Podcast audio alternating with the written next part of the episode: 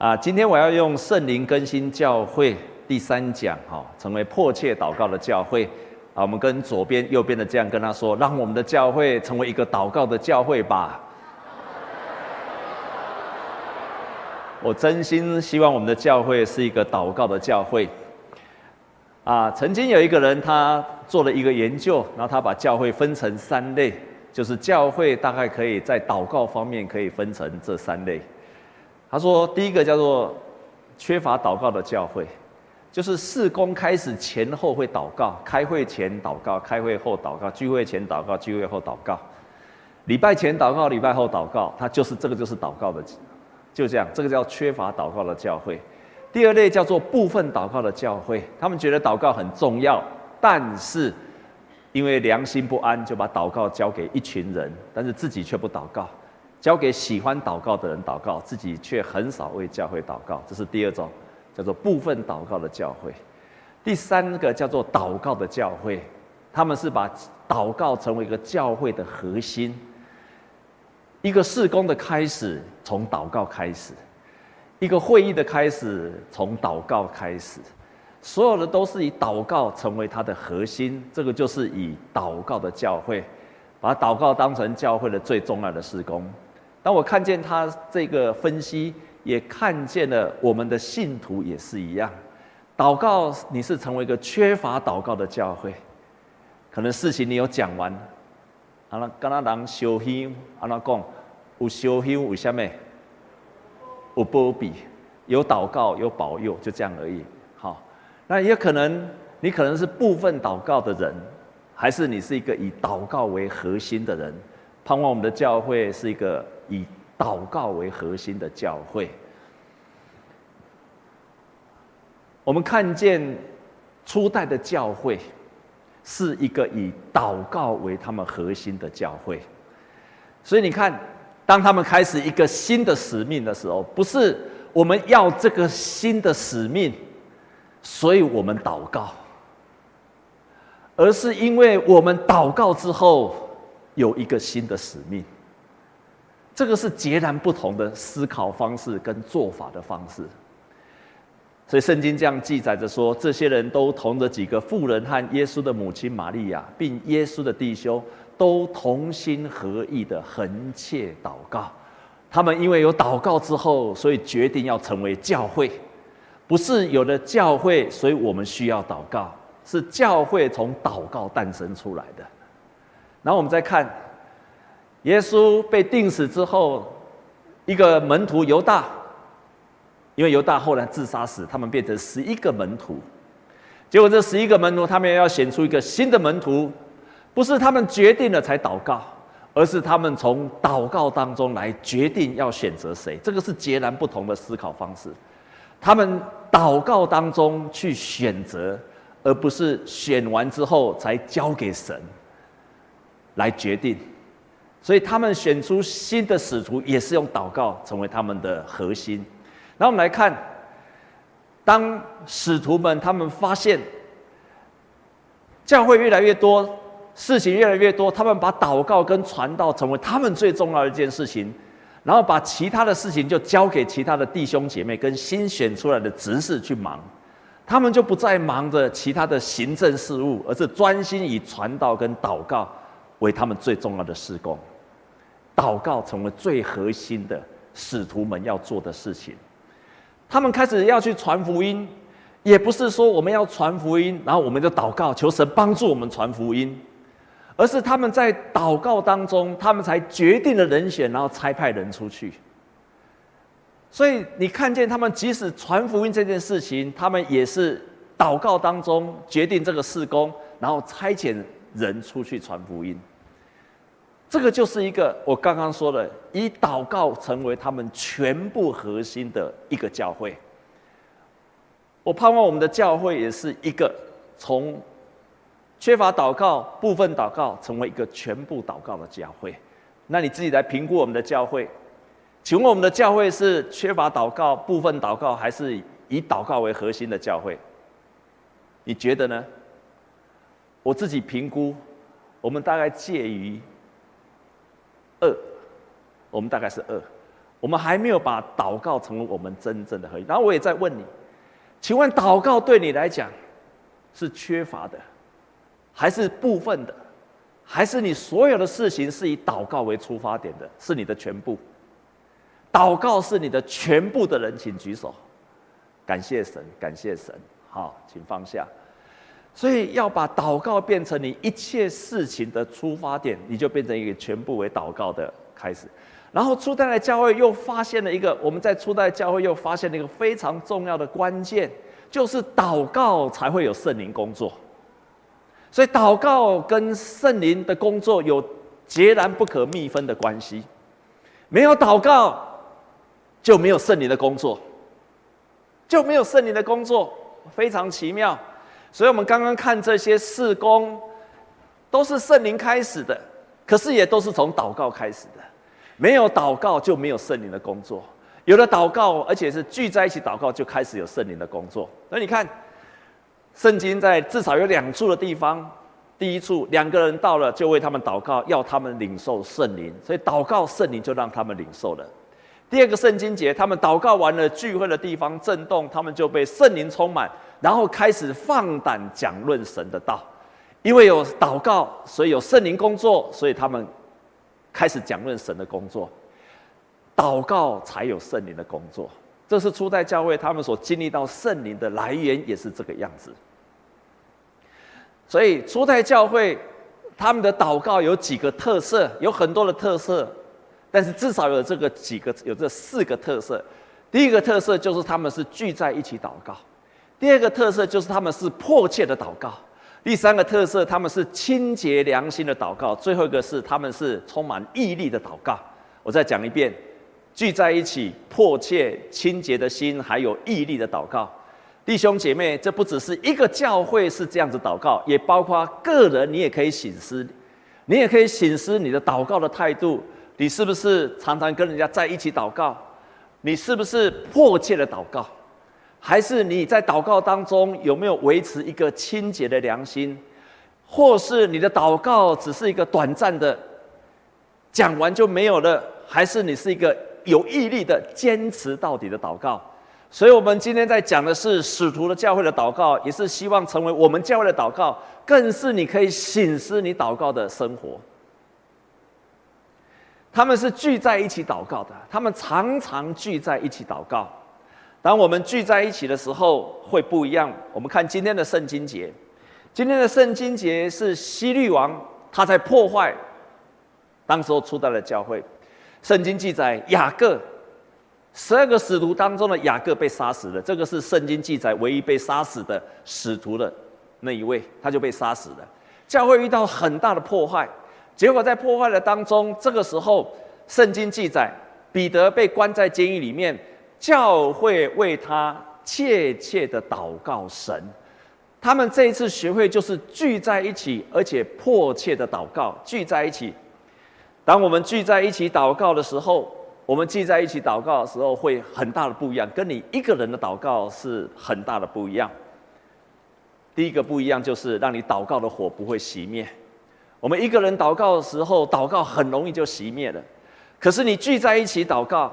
你就会看到大家聚在一起，你的祷告就不会停息，你就会长久的一直祷告下去，如同很多的炭火聚在一起，就有更烧得更旺，就不会一下就熄灭了。可是如果炭火只有一根炭火的时候，它很快就会熄灭了。当我们聚在一起的时候，我们可以看见火越烧越旺，而且特别是当大家聚在一起的时候，同心合意，我们有共同的渴望。一种共同的渴望，请注意，这种聚在一起不是你讲你的，我讲我的，而是我们有共同的渴望。如同今天的圣经是彼得被抓的时候，你想他们的共同渴望是什么？释放彼得，彼得被释放出来，一种共同的渴望，让他们更有力量。第二个，聚在一起的时候会经历到上帝更大的能力，比一个人的能力更大。耶稣在马太福音十八章二十节说：“因为无论在哪里有两三个人奉我的名聚会，那里就有我在他们中间。不是一个人，而是两三个人聚在一起，耶稣就在他们中间。所以聚在一起的祷告带来更大的力量。还有第三个，当聚在一起祷告的时候，会特别容易经历到祷告蒙应允。所以我们看见今天他们聚在一起祷告之后，上帝就差遣天使到监狱里面去释放彼得。让彼得从重重的关卡当中被释放出来了，也是因为他们聚在一起祷告带来的上帝成就的祷告。我经常在教会的小组生活当中看见，当他们一起聚在一起祷告的时候，那个力量特别大，比一个人的祷告力量还要大。所以他们第一个特色就是聚在一起祷告，聚在一起祷告。弟兄姐妹，跟左边、右边的这样跟他讲说：我们要常常聚在一起祷告。所以你一定要参加团契或参加小组，不然你跟谁聚在一起呀？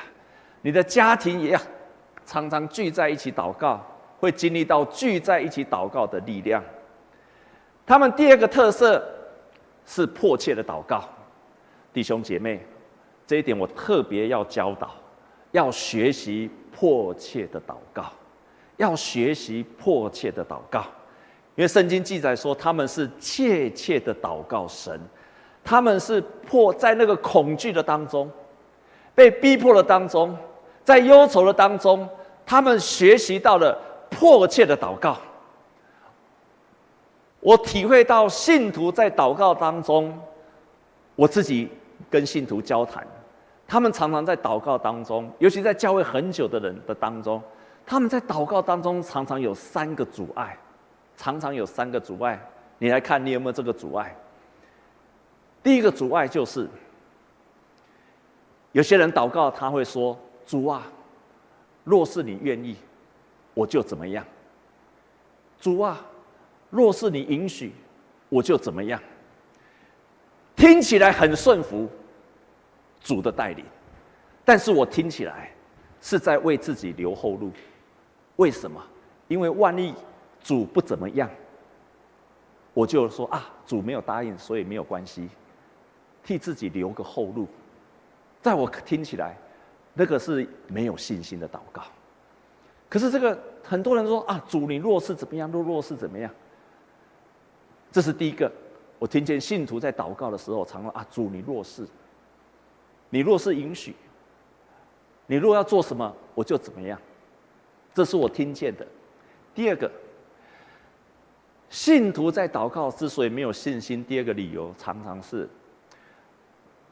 神是全能的，神的计划也是完美的，所以他不会因为我的祷告而改变。我越来越确定这个想法是错误的。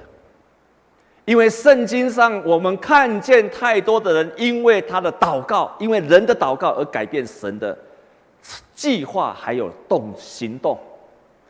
神的本质是美善的，神的本质是公义的，但是神也会因为人而改变他的计划。反问来讲，反问来讲。那些都说神不会改变他的计划的人，我要反问这样的想法的人来讲：你真的知道神的计划吗？你确定那个想法就是神的计划吗？其实你不确定，我也不确定。所以当你说神的计划不变，那我告诉你，其实你也不确定神的计划到底是什么。所以既然你跟我都没有办法确定神的计划，那我告诉你，神只叫我要迫切的祷告。神只要我坦然无惧来到施恩宝座前来祷告，这样弟兄姐妹有听懂吗？特别如果你有这样想法的，请你改变，请你改。第三个，耶稣曾经这样说过：你们祷告不可向外邦人用许多重复的话，他们以为话多了必蒙垂听。所以很多人就认为我不用讲太多，上帝都知道，不要一直讲一直讲。创办长老教会的加尔文。牧师，他针对这句话，他做了一个解释。他这样说：基督所禁止的，并不是很长的祷告，他没有禁止你做很长的祷告，或者是经常向神祷告，或者迫切的祷告，而是禁止我们自以为能以啰嗦的言语迫使神厌烦而屈从我们的要求，就如我们能说服神，好像神和必死的人一样。所以他反对的不是你长时间的祷告、经常的祷告，他反而希望我们经常的在一起祷告，可以常常在一起祷告。亲爱的弟兄姐妹，你想想看，当今天彼得，我们读的圣经，彼得被关起来，你觉得那些他的弟兄姐妹，他们的祷告会是如何的祷告？他们祷告会只有说啊，神啊。若是你愿意，请你放出彼得出来吧。主啊，若是你允许，你就让他出来吧。啊，甚或是，你知道吗？圣经记载说是在除夕那个除孝节期，准备这个节期之后，就要来办彼得，可能要把他钉十字架，跟耶稣一样。这个除孝节期至少七天，七天。所以他们可能一祷告就七天，弟兄姐妹，请问，在这个七天的当中，你想他可能说重复的话吗？百分之百一定会说重复的话。上帝啊，请你释放彼得吧，你就拯救他，你把他释放。我又重复说了，你来祷告七天看看同一件事情，你祷告七天看看，你可不可能重复？百分之百重复，我不相信那些门徒们不会重复。所以，上帝真正的是要我们在心态上，不要以为说我的言语迫使神厌烦而屈从。可是你在祷告当中，当你重复讲同样的话的时候，你是迫切的心，我相信神喜悦这样的祷告，神喜悦这样的祷告。特别，他又接着这样讲，他说：“当我们真正感到自己的需要，就会避免形式化。当你有需要的时候，你真正有需要的时候，我我太喜欢这句话了。很多人没有办法迫切，因为他没有办法从心里面真正需要这件事情，他就很难迫切祷告，他就很难迫切祷告。在上一周，我遇见了一件事情，就是我们在那个宣教大楼。”在建堂的时候，那一个厂两个厂商，一个厂商说他要先做一个关于一个线路上的问题，A 厂商说 B 厂商要先做他才能做，B 厂商说那 A 厂商做完他能做，所以 A 跟 B 就怪来怪去，怪来怪来，那这样一拖两个月，那我说这个我不懂，你们自己去解决。结果他们自己去协调，协调完了之后，A 又说 B 要先做，B 又又说 A 要先做，就这样两个怪来怪，又拖了好几个礼拜。我越来越急了，因为离我们的感恩礼拜越来越近了，所以我就越来越急，越来越急迫。我就把他们叫来讲，讲完之后，那就做，终于决定了 A 要先做，A 做完了之后，又找 B 来谈，B 说让我再想想看。亲爱的弟兄姐妹，我气疯了，我气得快发疯了。因为已经拖了两三个月，这件事情还没有解决，我终于明白现在我们弟兄为什么脾气那么坏了。原来我们在社会上工作，经常要面对这样的事情。我真的那一天是气疯了。隔天我早上四点半就起，四点就起床，睡不着，四点就起来了，睡不着，我就跑去华山公园，去那边跑步，一直跑，一直跑，跑到一半的时候。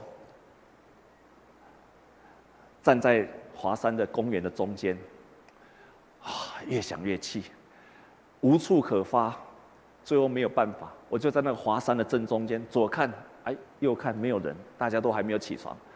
我告诉你，什么叫做迫切祷告？当你有需要的时候，你就会迫切了，你就开始不会形式化祷告了。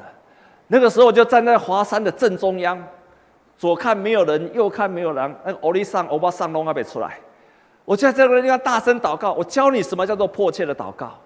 我就跟神说：“神啊，你要帮助我啊！这个事情拖了那么久了，该怎么办？我真的是气死他们了！”叉叉叉！我真的是气死他们了！拖那么久，讲那么久了，他们居然还这样对待我。那天早上我就是这样祷告的，我不止讲完之后，我继续讲，神啊，这件事情你非得要出手不可，因为我不懂，只有你懂，你不出手我没有办法，请你出手来解决这件事情。神啊，这个叫迫切祷告，知道吗？跟着我一起喊一声，预备，请。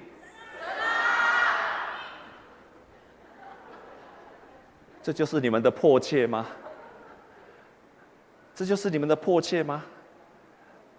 神啊，你要帮助我啊！再看有没有哦，没关系，没有人出来。神啊，我真的在华山就这样呐喊，跟神呐喊啊！你们再喊一次好不好？预备，请。很好，这样感觉有有一点迫切感的。我那天就是真的这样祷告，我真的就是这样祷告。神啊，我没有办法了，我承认我没有办法，感到自己的需要。当你感觉到有迫切的需要，你就会破除了形式化，你就会从心里面呐喊，诚实的心就出来了。很多人祷告，神没有垂听，就是因为他太客气了。当我这样祷告之后，那天的下午一点钟，突然。睡醒的时候，一个厂商传一个简讯给我，叶牧师，我已经跟另外一个厂商正在一起解决这个问题了。我吓一跳，哇，原来要喊那么大声他才听得到。我相信要喊这么大声他才听得到，结果他写完了之后，到了五六点祷告会之前，祷告会之前又传了一个简讯。全部都解决了，请放心。哇，那天我真的是超级感动。那天我真实的体会到，神垂听一个人他真正需要的呐喊。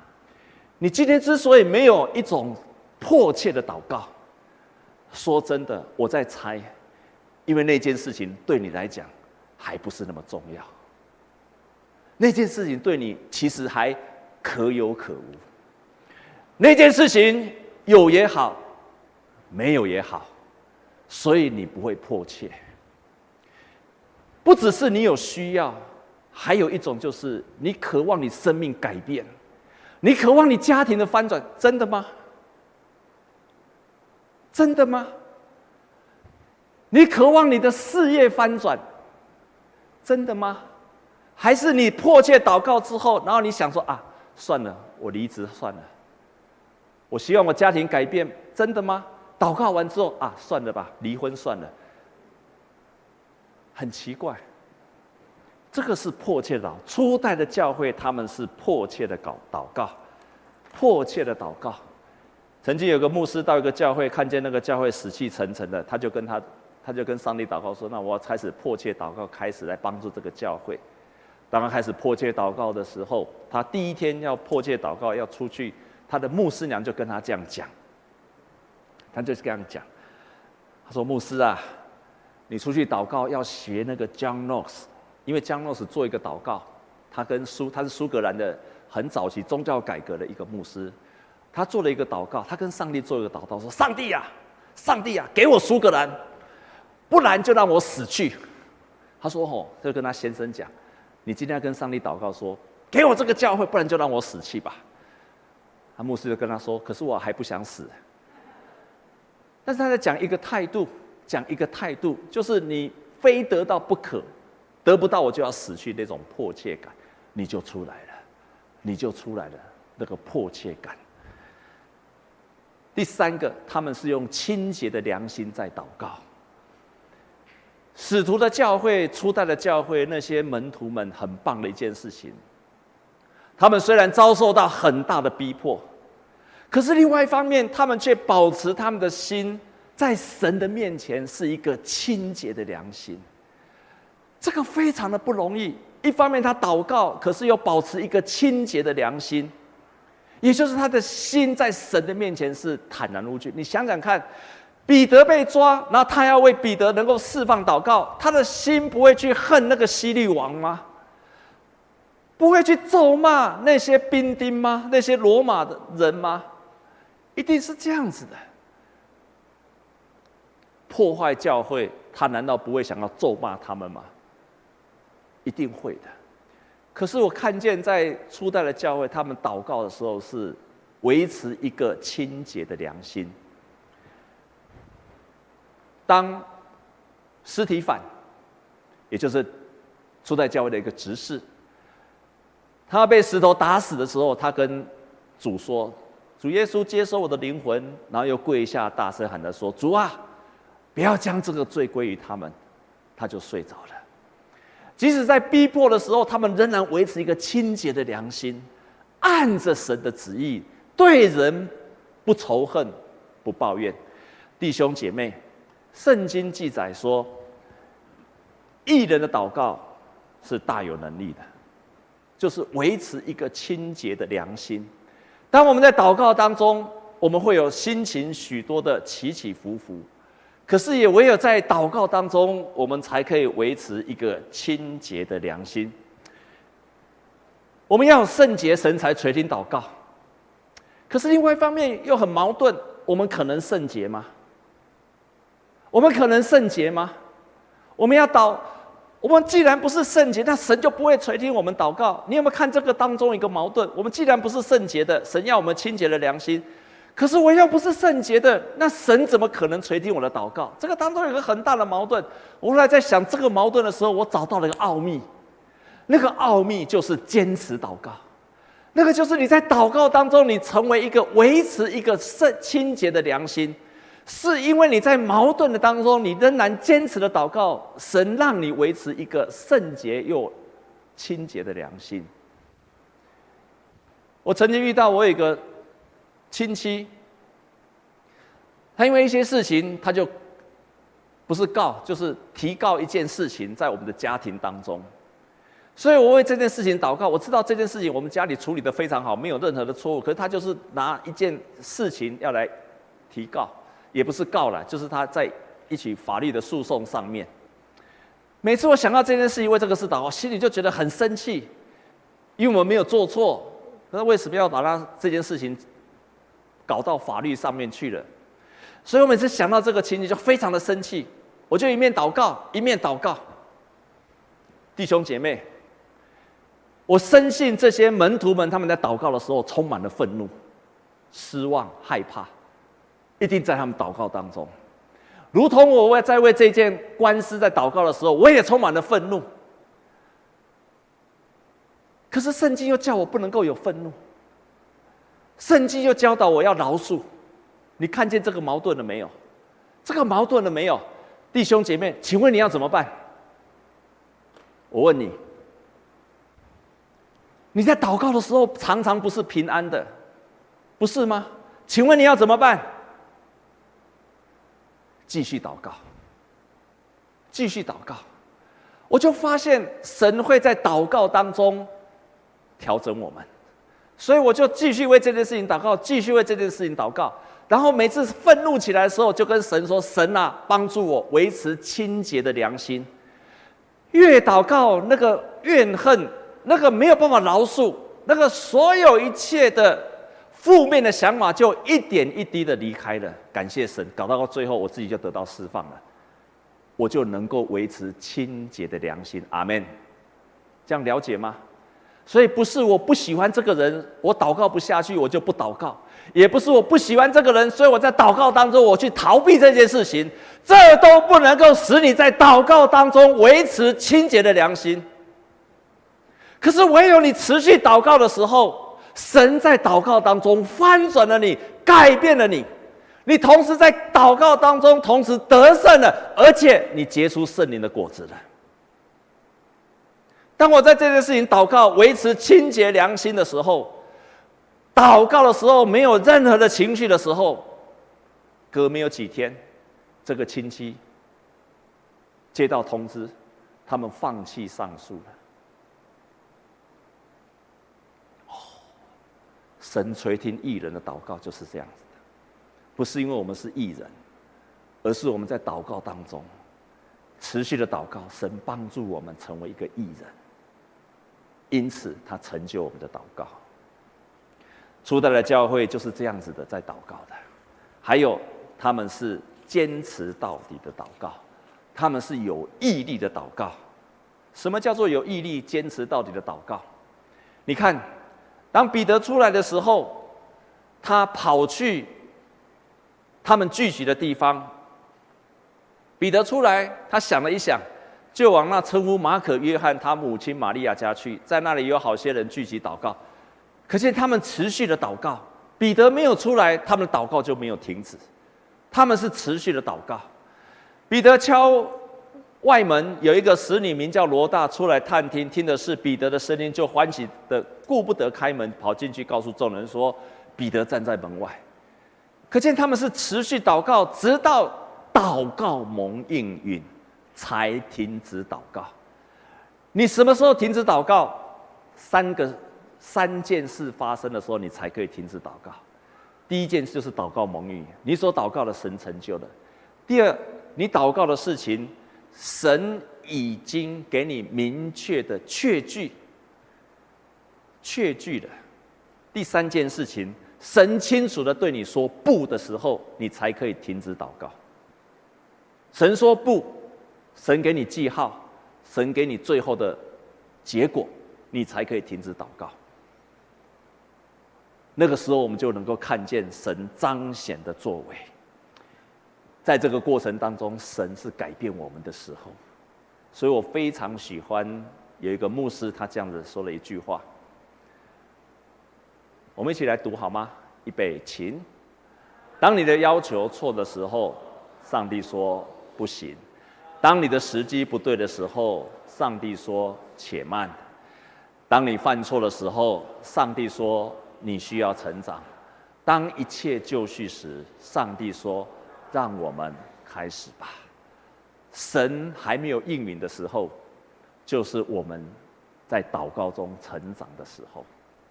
感谢神，他希望我们不只是经历到祷告蒙应允，他也希望我们从祷告迫切期待长时间的祷告当中，我们生命改变。要把握你现在正在面对的困难，因为这件事情迫使你专心，迫使你除去一切形式化，迫使你迫切的祷告，迫使你看到祷告最后的结果。我们同心来祷告，亲爱的主，我们感谢你，谢谢你在我们生命当中所安排的一切事情，我们为所有一切美好的事感谢神。但是我们所经历到那些不好的事，我们也感谢你，因为那是你在调整我们，要让我们经历神的时刻。主啊，我们从初代的教会学到祷告的迫切，他们祷告的态度，求你今天的教导也成为弟兄姐妹的祝福。我们将祷告靠着耶稣基督的圣名，阿门。